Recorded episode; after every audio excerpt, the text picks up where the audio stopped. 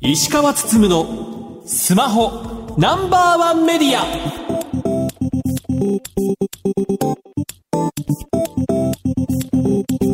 皆さんこんばんは。石川つつむのスマホナンバーワンメディア。パーソナリティスマホ携帯ジャーナリストの石川つつむです。アシスタントの松代ゆうきです。この番組は最新情報から役に立つ情報までスマートフォンと携帯関連商品の幅広い情報を発信する番組です。先日ですけども楽天グループの創立25周年レセプションというのに招待されたのではなく取材として行きました仕事として。はい一応ドレスコードが設定されていて、まあ、スマートカジュアルというふうに設定されていたので、まあ、一応ジャケット着て行ったんですよ。はい。でそしたらビブスっていうはい。黄色いあの服？えよくあの工事の人とかあとスポーツなんかねサッカーとかで着るような。えベストみたいなそうですそうです、ん。あれを着させられて。もうだから結構ねそうそうたるゲストが来てるっぽいので、はいそういった人にメディアの人が紛れて接触してなんかコメントを取ったりしないようにだと思うんですけど若干屈辱的なね 感じでそれで それで会場のね端っこの方でこうカメラ撮るみたいな感じでやってたんですけど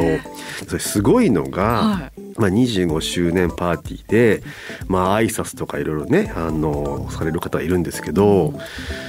まあそれが最初外務大臣次厚生労働大臣。さらに岸田首相みたいな。えー、そこまでですか、うん。そ感じんなになんですよ。大々的な。うん、でしかもビデオメッセージとして安倍元首相。菅元首相。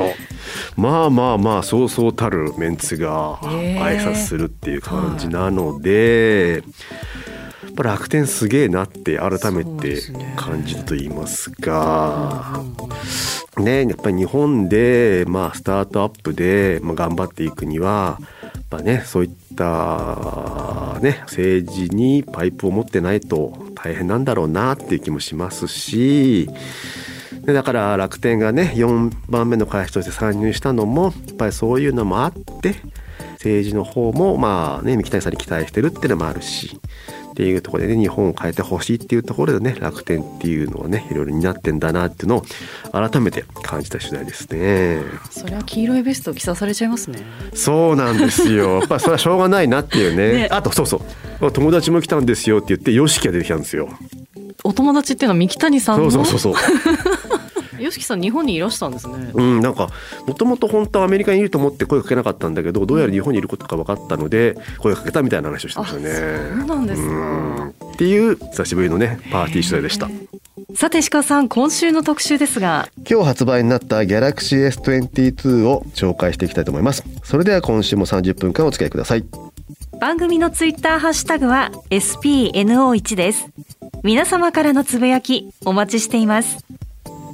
石川つつむのスマホナンバーワンメディア。この番組は日本経済新聞社 BS テレ東他の提供でお送りします。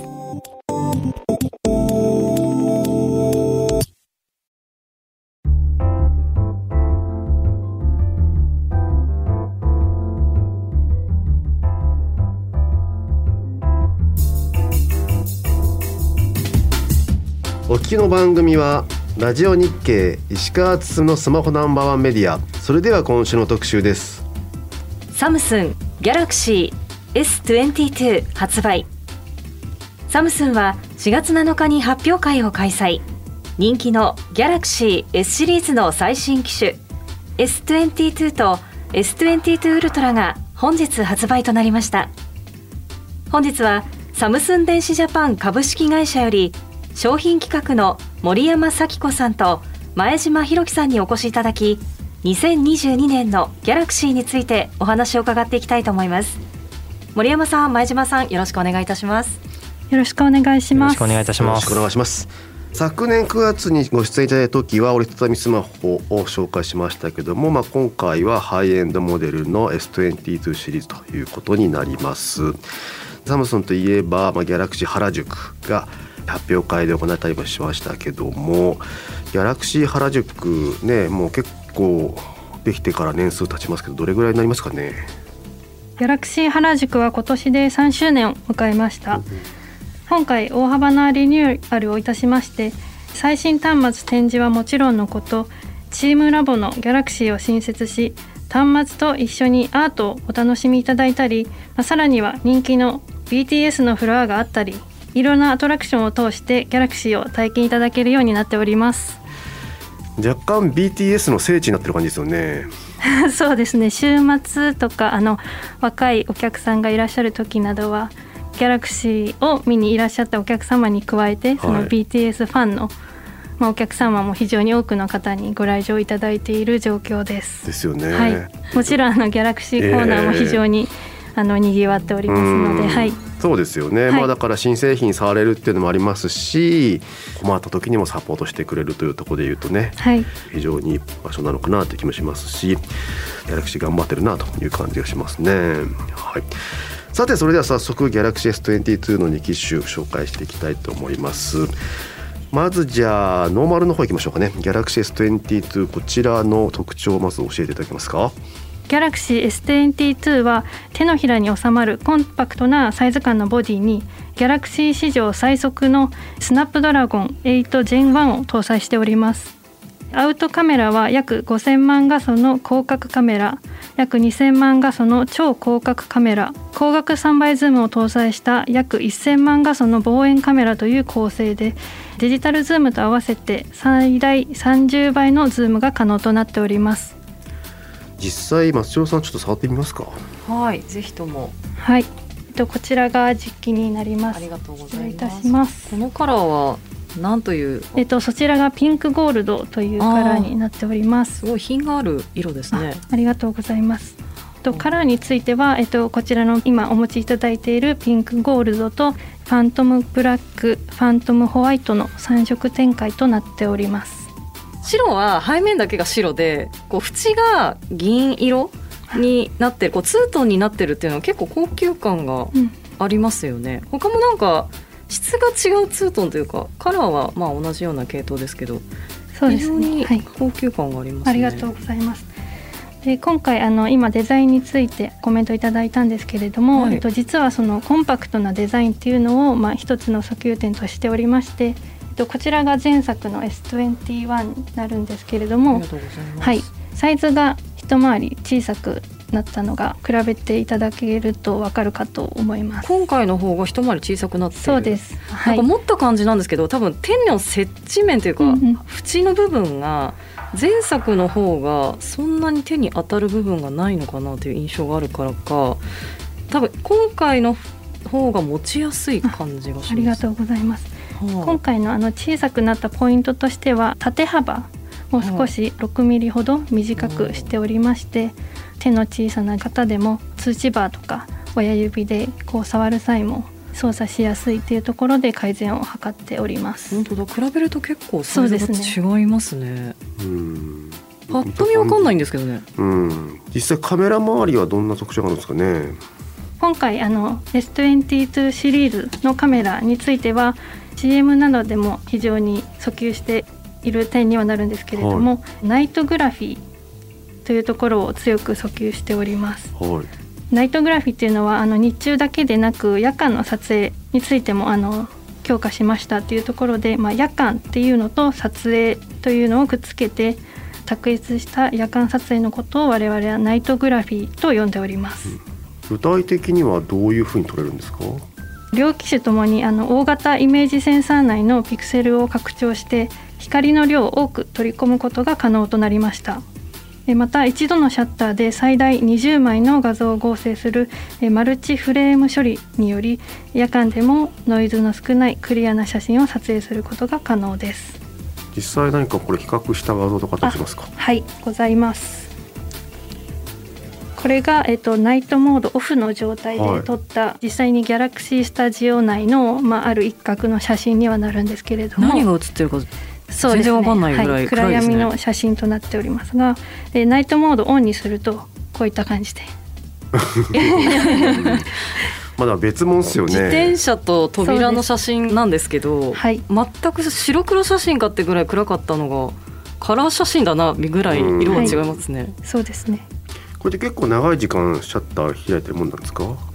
パフォーマンスが進化したことによってあの夜間撮影というのは S21 でも訴求していたポイントなんですけれども、まあ、今おっしゃっていただいた通り、まあ、シャッタースピードっていうのが格段に今回短くなったなっていうのが自分でも撮影していてすごく実感するところとなっております。設定しなくとも黒い場所でこうカメラを向けたらもう自動的にこういう風に撮ってくれるってことですか、はいおっしゃる通りです。他に何かカメラ周りだったりします？写真だけではなくてですね、はい。まあ、動画っていうところも非常に強化しております、はい。まず光学式手ブレ補正であったり、はい。あとデジタル手ブレ補正というところに関しまして、まあ、強力な手ブレ補正を実現しております。うん。光学式手ブレ補正はレンズの動きが最大約58%も改善いたしまして、えーデジタル手ブレ補正の方は S21 前作比と比べまして4倍のブレの検知を行うというようなビデオ電子手ブレ補正を採用しておりますので、まあ、ブレの少ないクリアな動画の撮影っていうところが可能となっております。S21 よりもさらに進化してるんですか？はい。本当にあの実際に比べてみると S22 だと歩いたりとか動いて撮影したりした時でも、まあ、手ブレが大きく抑えられているというところが実機でも実感できるかと思います。夜間の際ってライトとかが白飛びしたり、まあ、ぼやけてしまうっていうのがよく起こりうるかと思うんですけれども、まあ、今回のシリーズはナイトグラフィーが強化したところで一つ一つのライトも白飛びすることなくブレやノイズの少ない動画っていうのが、まあ、しっかり捉えることができるっていうのが特徴となっております。ナイトグラフィーは動画でも適用されてるってことなんですか？はいそうです。やっぱ夜に強いんですね。カメラ競争してる中で、まあ、だいぶねそこでの差別化っていうののフェーズに入ってきたっていう感じなんですかね。他何か特徴ありますか？またあのカメラになってしまうんですけれども、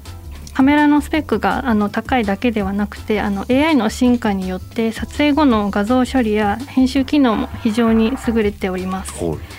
こちらもあのいくつか実際の作例を見ながらご紹介させていただきたいと思います、はいお願いしますまず、えっと、ポートレートモードについてご紹介いたします。ポートレートモードとはあの被写体に焦点を当てて印象的な写真が撮れる機能となりますが、今回、えっと非常に明るく鮮明なポートレート写真が撮れるようになりました。じゃあどこまで鮮明に撮れるかっていうところをあの見ていただきたいんですけれども、はいこちら実際に S22 シリーズで撮影した猫はい白いふわふわの猫ちゃんの写真になり毛がます。一本一本ありがとうございます。すいねはい、そうですね。毛の一本一本まで鮮明に撮影できるっていう点で、まあ、今回機能としてアップしたポイントとなっております。作例が人じゃないっていうのねそうですね。あの人だけではなくて、ペット自体もあの自動認識するようになっておりますので、こういった風に人であればもちろん髪の毛の一本一本、ペットであればこういう風に毛流れだったり毛の一本一本までポートレートで捉えること。がなんかプロの人の写真のような、だから思ったのがやっぱり動物って動くので、うん。まあ、その点こう動く被写体で止まってくれないのででありながらポートレートでここまで勝ち取れるっていうのはうん結構すごいんじゃないのかなと。確かに。よくだから自分まあいろんなスマートフォンレビューでね触ってじゃあ作例撮ろうかなって思う時に手っ取り早い5歳児がいるので撮るんですけど まあ5歳児も止まってくんないわけですよ。でだからそのポートレートかっちり撮ろうと思っても結構撮れないなと思うことが多々ある中でまあ5歳児に匹敵する猫が ここまでかっちり撮れてるっていうのは結構すごいポートレートなんじゃないのかなっていうのはパッと見た感じわかりますね。ありがとうございます。また AI 消しゴムという機能についてあの前作この場でもあの、はいご紹介させていただいたかと思うんですけれども簡単に機能をご紹介すると AI がオブジェクトを認識して映り込んでしまったものを削除できる機能となっております。でそちらの機能についても今回進化しておりましてで今まではあの映ってしまったものや背景に映る人だったりを削除できるっていう風に訴求していたんですけれども今回は影やえー窓に反射する光までえー削除できるようになりました。でギャラリーから編集を選んでいただいてえオブジェクト消去。はい。でこちらあの美味しそうなケーキがあの白いお皿の上に並んでいるものになっているんですけれども、若干右上のところに、まあ、一緒に行っている、まあ、お友達の手の影なのかが入ってしまって、うん。はい。まあ、せっかく綺麗に撮れているのに少し残念な作うん品になっていますね。じでこの影を消去というアイコンがここに出現しております。ああらかじめもあるんですね。そうですね。はい。はい、でこちらをタップすると今影を分析中と出ておりますが、はい、おお消えた。へえでこのように AI がこれは影だというところをまあ認識してあれ前は自分でなんか範囲指定するんでしたっけ？このオブジェクト自体例えばケーキとかスプーンとかの部分に関しましては、はい。まあ、手で触って、まあ、その部分を消去いただくみたいな形になるんですけれども、はい。まあ、今回のこの影の部分は、まあ、全体的な写真を分析を行って、はい。まあ、影のところを全部きれいに消すような機能となっております。やっぱり進化してますね。はい。じゃあ続いてウルトラの方行きましょうかね。えーとノーマルにはないウルトラのまずカメラの特徴を教えてくださいカメラはまあ4眼構成で、はい。広角カメラは約1億800万画素、はい。まあ、億超えのカメラ。望遠カメラは3倍と10倍のレンズを2つ採用しておりましてえーデジタル10倍のズームと掛け合わせて最大100倍のズームを実現しております。実際これまあズームで撮ってもかなり綺麗に撮れるようになってるんですかね。まあ、今回まさに AI の処理というところが非常に進化しておりまして、まあ、例えば作例とかで月とかっていうのを夜間撮影するにあたって、まあ、今までよりも月の表面が綺麗に見えたりとか色味が改善したりとかっていうところが結構見て違いが取れるのかなと。今うん。森山さんが示されている通り、まあ、月もこんだけズームして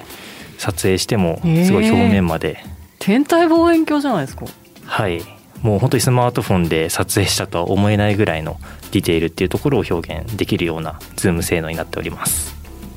本当に CG なんじゃないかっていう。そうだからたまにねこう SNS 上にこう月の写真がいっぱい上がることも多々ありますけども。まあその時ってはっきりとねそのスマートの性能がわかるのでまあちょっとこれ上げたらスマホじゃないだろうって突っ込まれるぐらいのうん。スマホとは思わないかも。うーん。綺麗に撮れてますね。やっぱりウルトラは望遠に注力してるって感じなんですかね。はい。他特徴ってありますか？今回、まあ、ギャラクシーの S シリーズとしては初めて S ペンを本体の内部に内蔵したというデザインを取らせていただきましてただまあ今回 S ペンを単純に内蔵したわけではなくてしっかりと S ペンの部分も進化しております。具体的にはどんな進化してますか？はい、えー前作比で約3倍レイテンシーが改善しておりますので、まあ、まるで紙に書いているかのような、まあ、しっかりとした書き心地っていうところを実現しております、はい、じゃあ実際松代さん書いてみますか。はい。ねえ、はいこちらにはいペンが内蔵されてまるでもうギャラクシーノートなんじゃないかっていうね。はいありがとうございます。お願いします。はい。ああなるほど。本体の左下を押すとペンが出てくるってことですね。そうそうですね。はい、はい。まあ、ノートシリーズで、えー、と従来からご好評いただいている、はいはい、えー S ペンを、まあ、画面のオフの状態から S ペンを取り外すだけで、まあ、画面にメモが書けるという画面オフメモ機能であったりあとは今回 Bluetooth のセンサーも内蔵しておりますので S ペンの方に。なのでこの S ペンをリモコンとして取り扱うことも可能となっております。ああスラスラ書けますね。はい。ストレスないですね全然。私自身がノート20ウルトラを使っていたのですが、まあ、はい。これに切り替えてずっと使っている中でもう一度ノート20ウルトラの方に戻った時にやっぱり書き心地が少しノート20ウルトラの方が遅延があるなっていうふうに感じるのでもともとノート10プラスとかノート9とかお使いのお客様からお乗り換えいただければこのペンの書き心地の違いというところもしっかり実感いただけるかと思います。ねえノートでもペンの書き心地良かったなと思ったんですけど、まあ、さらに進化するってすごいですね。まあ、グローバルでも日本でもやはりノート出ないのというようなお声っていうのは数々いただいていた中で、うん。まあ、今回この S ペンが内蔵式のスマートフォンというところで予約状況とかを見ても非常にそういった待ってたよっていう風なお声っていうのはたくさんいただいているような状況になります。さんだいぶ書いてますけど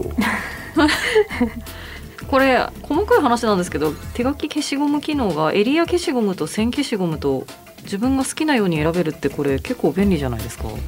例えば、まあ、文字を書いて、まあ、メモを取るっていう用途では線ごとに消せる消しゴムの方が、まあ、すぐに消したりとかできるんですけどイラストを描く場合ですと、まあ、細かい部分まで細々と消したいというようなお客様にとっては、まあ、そういった一部だけ消せるような仕組みの方が、まあ、使い心地がいいというところで2つ準備の方させていただいております。でしかもあれですもんね。まあだからリモコン的にシャッターも切れたりするんですもんね。ペンを使って。そうですね。リモコンでシャッターを切ったり、まあ、今開いている Galaxy Notes の機能としてはボタンでお気に入りの登録しているペンを切り替えることができるので例えば黒で書いていながら重要なところを線を引きたいっていう時にさっとボタンを押すだけで違うペンに切り替えて赤ペンとか青ペンとかに切り替えてちょっと強調したい部分っていうのを線を引いたりするみたいな使い方も可能となっております。へえ。なるほど。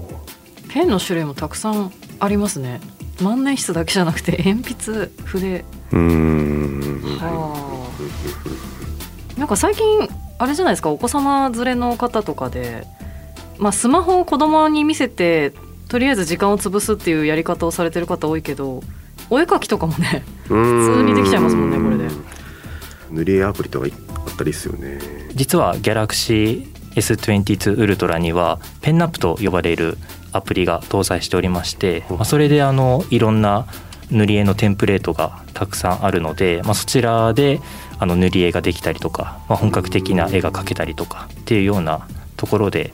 お使いいただくことも可能です。しかも今気づいたんですけどこれ色ペン一回描いたところにさらにもう一筆重ねるとちゃんと濃くなるんですねその分うん結構ですよ細かい。はい、まあだから本当ちゃんと絵が描けるってことですよねあの水彩画的な絵が描けたりするとそうですね。はい。実際じゃあもうこれ予約状況とかも非常にいいという感じなんですよね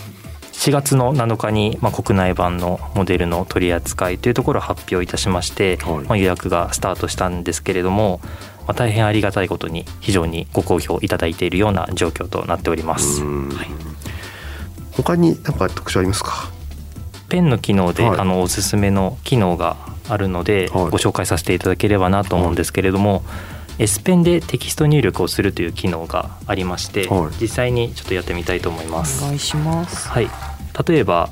ウェブの検索するバーのところであったりあと先ほどのノートアプリであったり、まあ、そういったところに今まではキーボードで文字を入力するようなことを行っていたかと思うんですけれども、まあ、こちらの方に直接手書きでギャラクシーみたいな形でおえー検索窓に手書きで書ける。そうですね。直接検索窓に手書きの文字がテキストとして変換されるような仕組みになっています。なるほどね。おお、なのでまあこれ使う時っていうのが旅行とか行かれた際にその先方の地名とかうんっていうところで、なかなか漢字は知ってるんだけれどもちょっと読み方がわからないとかっていうような地名を検索したいっていうふうに思った時に、まあ、キーボード上でその読みを一つ一つ頑張って手打ちするのじゃなくて手書きでささっとそのまんま漢字を書いたりとかすることによって簡単に検索できたりとかっていうような形でお使いいただくことができます。はい。ね、いちいちキーボードと切り替えたりとかペンまた刺して戻したりとかしなくていいのはまあ非常に便利ですよね。そうですね。はい。うんこの発想ってありそうでなかったですね今まで。うん。対応アプリだけじゃなくてそれ以外のところでも使えるようになってるというところですかね、はい。松代さん今までのお話聞いて何か感想ありますか？そうですね。カメラ機能に関してもそうなんですけど私自身はそのスマホを選ぶ際にやっぱりカメラ機能ってすごく重視してるというか気にしてる部分なんですけれどもやはりあの夜景を撮る時とかにどうしてもシャッタースピードが遅くなるっていうのはこれどのカメラでも統一して言えることですけれどもやっぱその部分に手ブレ補正と夜間モードがセットでこう強化されてるっていう部分はやっぱ使う側の人間のことをすごくよく考えているなっていうふうに感じました。うんそうですね。まあね本当に各社ねカメラでいろいろ競争してる中、まあ、ここまで来たかという感じですかね最後にリスナーに向けてメッセージがあればお願いしますじゃあまず森山さんからお願いしますえーここまで Galaxy S22 シリーズの紹介をさせていただきましたがあのついに4月21日本日より販売がスタートいたしました。魅力をたっぷりお伝えしたつもりではありますが皆様ぜひ実際に Galaxy 原宿やお近くのキャリアショップなどで現物をお手に取ってえー Galaxy こだわりの外観やデザインだったりえー本日ご紹介した高性能なカメラ機能もお試しいただければと思います。はい。よろしくお願いいたします。あとじゃあ前島さんもお願いします。ギャラクシーはこれからも、まあ、幅広いお客様のニーズに応えられるような製品というところを我々が持つ高い技術力によって実現し続けたいというふうに考えております。今後ともギャラクシーシリーズの方何卒よろしくお願いいたします。はい。本日はありがとうございましたありがとうございました。本日のゲストはサムスン電子ジャパンの森山咲子さんと前島博樹さんでした。以上特集サムスンギャラクシー S22 発売でした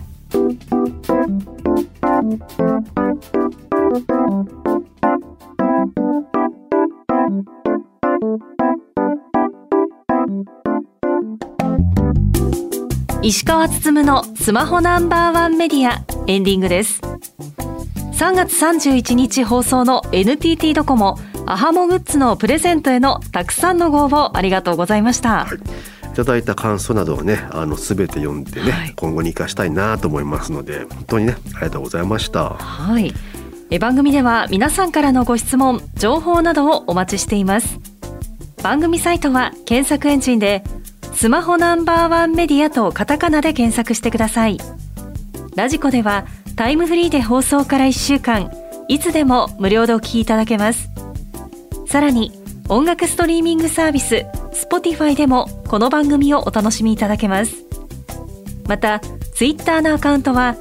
spno1 media spno1 メディアです。ぜひフォローしてください。石川つつむのスマホナンバーワンメディア。この番組は日本経済新聞社 BS テレ東他の提供でお送りしました。さて石川さん来週ですが。現在調整中です。ラジオ日経石川つつむのスマホナンバーワンメディア。お相手は石川つむと。松代ゆうきでした。ガビー